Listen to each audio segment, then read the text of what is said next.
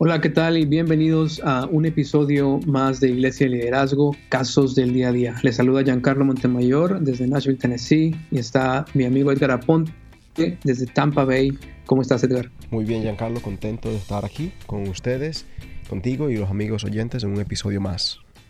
Así es. Mira, el caso de hoy es un caso eh, que se puede presentar en nuestra cultura y ahorita te vas a dar cuenta por qué. Eh, y ahorita lo, vamos dialogando. Pero ese, se trata de un hermano que se llama Mario. Mario es un miembro fiel de tu iglesia y después de un culto, Mario se acerca a ti y te dice que batalla mucho para leer la Biblia porque sus padres nunca le inculcaron el leer. Le parece aburrido el, el pasar tiempo frente a un libro o a la Biblia misma, pero él sabe que es bueno para su crecimiento espiritual. Así que va a ti y te pregunta, ¿qué puede hacer?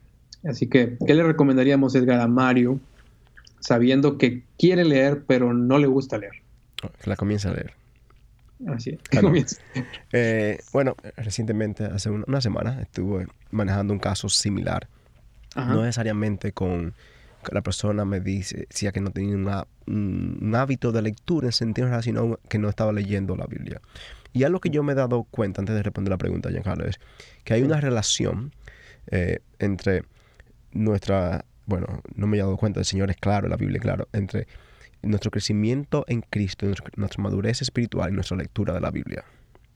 Eh, yo no soy muy dado a citar estudios y encuestas, pero vi una encuesta, creo que de un ministerio que se llama Back to the Bible, que mostraban que las personas que leían la Biblia con unas cuatro veces a la semana o más, eran más propensas a compartir el Evangelio cinco veces más que aquellos que no la leían. Ah. Y, y, y esos mismos también que leen la Biblia tienen una actitud o, una, son más intencionales en luchar contra el pecado. Por ejemplo, la cantidad de, el, porcentaje de pornografía entre las personas que leen la Biblia y los que no leen la Biblia regularmente es drástica la diferencia.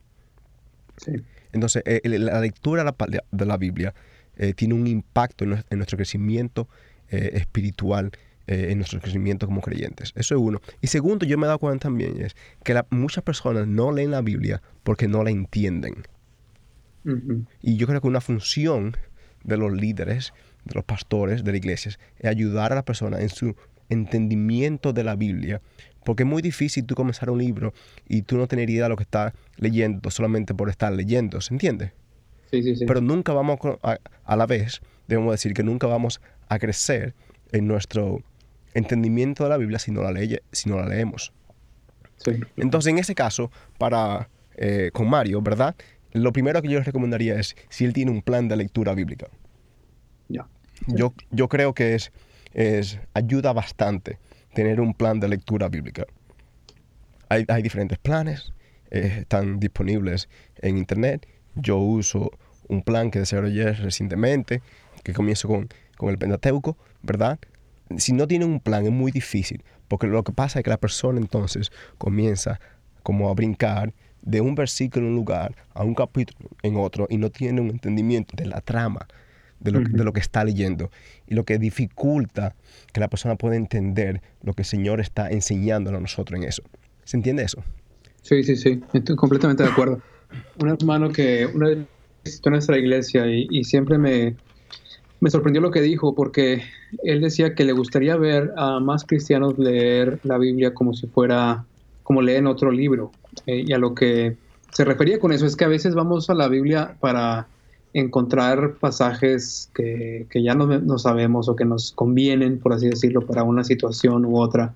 Pero lo que este hermano decía es, creo que debemos tratar la Biblia como una sola unidad, como fue escrita, ver de qué trata de principio a fin, porque cuando uno entiende el mensaje de redención, eso que llamamos la teología bíblica, realmente cambia uno cómo percibe pasajes individuales y, a, mí en lo personal me, anima mucho el saber eh, esta, este mensaje de redención eh, y, y, verlo en diferentes porciones de la escritura, porque así uno le da una continuidad a, cualquier lectura que está leyendo. Siento que muchas personas se cansan, por así, por así decirlo, de leer la Biblia porque no entienden el mensaje global o, lo que eh, abarca toda la Biblia. Y entonces, si uno lee, textos aislados que están fuera de contexto, pues se va a perder y se va a frustrar a veces y, no lo va a aplicar bien a su propia vida y se va a cansar. Por esa razón yo no soy un, muy un gran fanático de los devocionales si me llevan a si, si sustituyen la lectura de la palabra. Porque lo que sucede muchas veces con los devocionales es que dan un versículo y después te dan un comentario del versículo. Y la semana que viene te dan un versículo, o el día siguiente, un versículo que no tiene ninguna relación con el texto anterior. Así es. Entonces la persona no, eh, para enfatizar lo que dices, no crece en, ese conocimiento. Y, lo que necesitamos eh, es la palabra de Dios eh, principalmente. Entonces, yo diría honestamente que siempre es bueno, en el caso de Mario, comenzar con tener un plan de lectura y tratar de conectar a Mario si yo estoy en la capacidad de reunirme con él de manera regular, lo hago. O si no, lo conecto con un hermano o que, sea maduro en la fe, que pueda servir de rendición de cuentas para que la persona pueda rendir cuentas y, ver que está leyendo. Y, es un proceso. A veces nosotros, no tenemos como el ánimo o el deseo de leerla, pero la leemos. Y quizá a veces cuando no tenemos el deseo de hacerlo es que más necesitamos hacerlo. Algo que yo le diría a Mario es, como tú ya mencionaste, ten un plan de lectura, porque si la lectura no te viene a ti naturalmente, tienes que tú ser, válgame la palabra, tienes que ser agresivo en cómo vas a lidiar con tu plan de lectura. Así que hay muchos hermanos que ya han trazado varios. A mí me gustaba mucho el de Shane, no sé si lo has usado. Sí, sí, lo, he usado varias veces. Muy bueno. Es dos veces el Nuevo Testamento y el Antiguo Testamento una vez en un año. Y es bueno porque es sistemático, ¿no? Vas trazando tu lectura y vas yendo libro por libro también. Claro, y te da, y, intercala libro, por ejemplo, coge el Génesis, un salmo y un, y un capítulo del Evangelio. Sí, y hay diferentes formas también de, de, poder tener este plan de lectura anual. Hay algunos que lo hacen cronológico y les funciona, ah, pero la, la, cosa es ser, ser agresivo en ese sistema para poder ser consistente día con día y así poder tener un apetito. Ah, yo creo, realmente creo que cuando uno lee más, más le va a gustar leer. esas cosas que le vas tomando el sabor ah, mientras más te vas sumergiendo en ello. Claro, y, y, tú creas con un hábito. Y entonces, pero el hábito tú lo creas a medida que tú lo vas haciendo. es una disciplina. Es una disciplina y, y toma tiempo. E, e, es, como, yo, yo, leía recientemente un libro sobre el ministerio pastoral y él habla haciendo analogía con los granjeros. Y es, y es el cortar el pasto, alimentar las vacas día a día. Dice que le enseñaba a mi padre, eh, en el cual él crecía ya era algo natural que él hacía, porque era su habitus, como su, eh, la costumbre de él. Entonces, a medida que nosotros crecemos y lo hacemos de manera intencional, se convierte en parte ya del día a día nuestro y se hace más fácil. Pero tenemos que comenzar haciéndolo. Y tenemos que que forzarnos nosotros mismos a hacerlo, aun cuando a veces no tenemos el, el, ánimo y buscar el tiempo cuando entendemos que no tenemos el tiempo.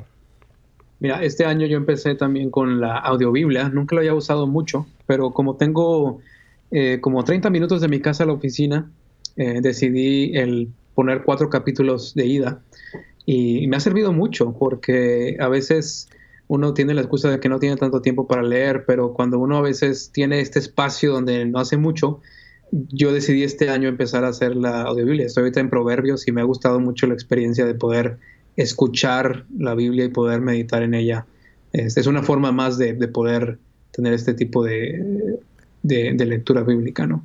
Excelente. Hay, diferentes formas de, poder hacerlo. Y otra eh, cosa, la iglesia debe ser intencional en modelar la lectura de la Biblia desde el púlpito. Muchas de nuestras iglesias no leen la Biblia. y, entonces cuando no leemos el texto bíblico, cuando no estamos leyendo la Biblia en la congregación, no estamos enfatizando la importancia de la lectura eh, corporal, pero tampoco estamos enfatizando la, lectura individual. Así es. Sí, a veces nada más tenemos la lectura del texto que se va a predicar, pero no hay una lectura bíblica. Y en algunos casos ni el, ni el mismo texto se va a predicar. Se menciona algunos versículos y se predica sin leer el texto. Mira, un amigo me dijo el otro día, por, pues, este, ¿por qué será que si uno quiere escuchar la Biblia, tiene que ir a la iglesia católica para, para eso? Porque a veces es raro en iglesias protestantes o cristianas el, el que la, se haga una lectura simplemente de la Biblia para, para ser edificados por ella. Y si hacemos eso eh, nuestra congregación va a aprender la importancia de leer la escritura y ser sumergida en ella, ¿no? Claro, claro. Ahora, Edgar, eso es en cuanto a la lectura de la Biblia, que es sumamente importante para el crecimiento. Pero algo que menciona también Mario en el caso es la lectura de, libros. Él sabe que es importante leer libros, obviamente no tan importante como leer la escritura, pero definitivamente ayuda también al crecimiento de, nosotros como cristianos. En esa parte, ¿qué recomendarías tú para gente que dice, sí, yo leo parte de mi, parte devocional de la Biblia, pero no, no tengo otro tiempo para leer más libros? Yo entiendo que e, es una responsabilidad de, los líderes, de los pastores, de tratar de incentivar a su congregación a leer. Pero no a leer por leer, sino a leer buena literatura. ¿Verdad? Eh, algo práctico, yo recuerdo que en, una mi iglesia donde yo fui bautizado, el Señor me llamó al ministerio pastoral. En esa iglesia el pastor, teníamos reuniones de oración los domingos en las noches. Y los domingos en la noche, entonces, cuando ya era una reunión más íntima, eh, y vamos, eh, él tenía libros y también en el servicio de oración los miércoles en la noche y de estudio bíblico, él tenía libros que regalaba. Y él decía, yo tengo este libro aquí, vamos a decir, por ejemplo, El conocimiento del Dios Santo de J.I. Packer. Sí. Yo se lo voy a dar gratis a quien lo desee, con el compromiso de que usted tiene que leerlo en los próximos eh, meses, por decirlo así, ¿verdad? Y si usted se compromete a leerlo, yo se lo doy. Entonces, y si después lo que lo lea, usted trate de regalárselo a otra persona que lo pueda dar, leerlo también. Pero, y hacía diferentes tipos. él era intencional en el tipo de literatura que traía a la iglesia, pero lo hacía y se convirtió. Y eso era parte ya de la cultura de nuestra iglesia y la persona lo hacían. Y, y la iglesia en ese caso teníamos la condición de tener una pequeña librería, ¿verdad? Donde teníamos libros a, a costo para, y los, libros que estaban ahí eran aprobados y recomendaciones de los pastores para motivar a la iglesia que tuviera acceso a una literatura sana y, que, y motivarle a ellos. Y muchas veces los libros que regalábamos, y si, si, usted no pudo obtener este, ahí en la librería tenemos algunos que están a costo, puede usted ir y comprarlo si quiere leerlo. Entonces, es algo que hacíamos así. Pero un pastor que no lea no puede motivar a otros a leer. Claro, empieza con el ejemplo, ¿no? Primero. Claro. Y, una cosa que yo hago también es, por ejemplo, yo ordeno los libros y me reúno con ahora mismo siete, ocho hermanos de manera individual, algunos semanal, una semana sí, una semana no, en relación de, discipulado, eh, hermanos diferentes eh, niveles de madurez espiritual. Un hermano tiene 50 años y tiene el Evangelio uno ya 30 años y un hermano que se convirtió hace un año. Y yo me reúno con ellos y leemos un libro en particular. Con un hermano estoy leyendo un libro sobre los puritanos, sobre la mortificación del pecado de John Owen, con otro un libro sobre el liderazgo pastoral, porque ese hermano se siente llamado a la iglesia. Entonces trato de crear una cultura así y de motivarlo a ellos que lo hagan con otros. Sí. Sí, una de las cosas mejores que yo he visto en la práctica de lectura en las iglesias es tener una pequeña librería donde puedas apuntar a los miembros de la congregación a qué libros tú como pastor estás recomendando. Porque lamentablemente las librerías a veces están mezcladas de, libros buenos con libros que no tan buenos, no tan buenos y otros que son herejes. Y entonces uno tiene que ser proactivo como pastor en, saber qué recomendar, qué libros recomendar para los miembros de la congregación. Digo, yo también conozco a otros pastores que cada domingo están regalando libros constantemente y lo han hecho por más de 20 años y eso indudablemente crea una cultura de lectura que ayuda a la congregación a ser una congregación que se protege contra herejías, que sabe discernir bien la buena doctrina, un buen libro de otro, de otro libro, y, así vamos creando una cultura de, madurez cristiana en cuanto a la lectura. Claro. Por ejemplo, los libros que nos regalamos son libros que, edifican la iglesia. Un caso, por ejemplo, La herejía de la prosperidad por decir decir, yo recuerdo que regalamos algunos libros sobre que hablaban de ese tema para educar y edificar al pueblo a entender ese problema, ¿verdad? Del evangelio en, colmillas de la prosperidad. Eso uno. En otro caso era el, evangelismo personal, para que personas crecieran en, su evangelismo. En otros casos también sobre la apologética, la defensa de la fe. Y, y a la vez, nosotros como pastor debemos ser intencionales. Cuando vemos, hermanos, el tipo de libro ellos están tomando, para nosotros tratar de discernir dónde esta, esta, persona está. Porque hay personas que solamente leen y no hacen nada. O sea, esa lectura no vemos un, una transformación del corazón y, de la piedad de la persona. Entonces ya es un tema preocupante. Yo recuerdo un, un pastor, un amigo en común que tenemos, él le dijo a un grupo de jóvenes, dice, si usted está leyendo teología sistemática toda la semana y se lee grandes tomos de teología sistemática, pero un domingo en la mañana usted no puede ir a recoger a una anciana que necesita venir a la iglesia pero no tiene las condiciones y usted no lo hace, yo no sé si usted es cristiano. Porque yo puedo estar leyendo, leyendo, pero si no tengo la piedad y no tengo un espíritu de amor y de servicio, ahí hay un problema. Así es. Entonces esa lectura, esa cultura de la lectura debe estar acompañada con, una cultura de amor y de la humildad. Así es. ¿Se entiende eso? Sí, se entiende muy bien y creo que estamos en la misma página.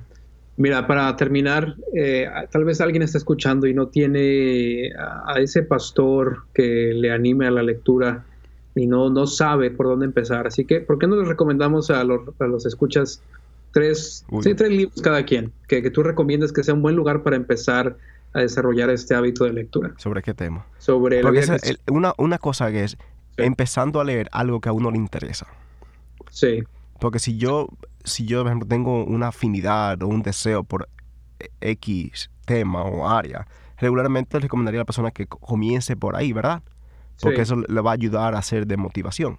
Pero, hablando específicamente de libros cristianos, ¿por qué no recomendamos libros de vida cristiana? Que puedan ser libros clásicos o, algo que hayas leído recientemente que puedas recomendar. Perfecto, ok. Ah, uno y uno. Este, primero yo recomiendo El progreso del peregrino. Es un libro de John Bunyan, siglo XVII. Este, y es un libro que habla del caminar del cristiano en una forma alegórica, que me parece que es buenísimo para poder eh, ayudarnos en este proceso de santificación y es lectura fácil y, hasta a veces divertida, que, creo que puede ser un buen lugar para desarrollar un gusto por la lectura. Claro, y si, y si una persona que le gusta la, como la ficción y eso, ese sería un buen libro para empezar. Ah, ah, de hecho, actualmente sonrío porque lo estoy leyendo con mi hija de seis años. Ah, mira, sí. ¿Qué, otro recomendarías tú? El conocimiento del Dios Santo de J. E. Packer. Sí, de Packer. Está eh, disponible. Está disponible, eh, sin español, se llama así El conocimiento del Dios Santo. En inglés se llama Knowing God. Eh, eh, es un libro sumamente instructivo y combina como el conocimiento teológico sistemático de, la palabra con, un espíritu de piedad y de espiritualidad.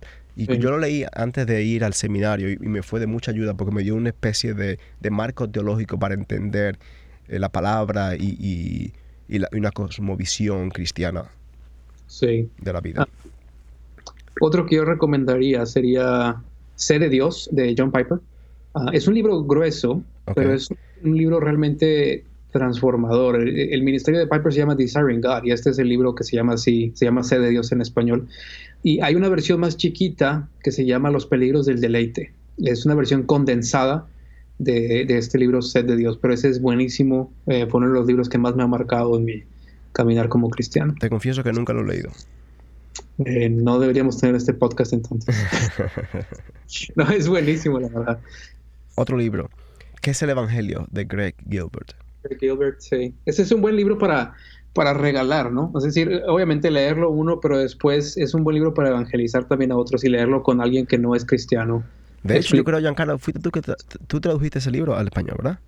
Eh, sí, es correcto. No es una buena traducción, por cierto. hace como 12 años y estaba empezando en este mundo de las traducciones. Pero ocupa una buena edición. Muy, muy buen libro. Sí. Me gusta mucho, en la vida cristiana, me gustan los de Jerry Bridges. Eh, hay uno que se llama Pecados Respetables. Sí, muy bueno. Está en español y creo que es bastante bueno. Okay. Otro libro ya un poquito más teológico es La Cruz de Cristo de John Stott.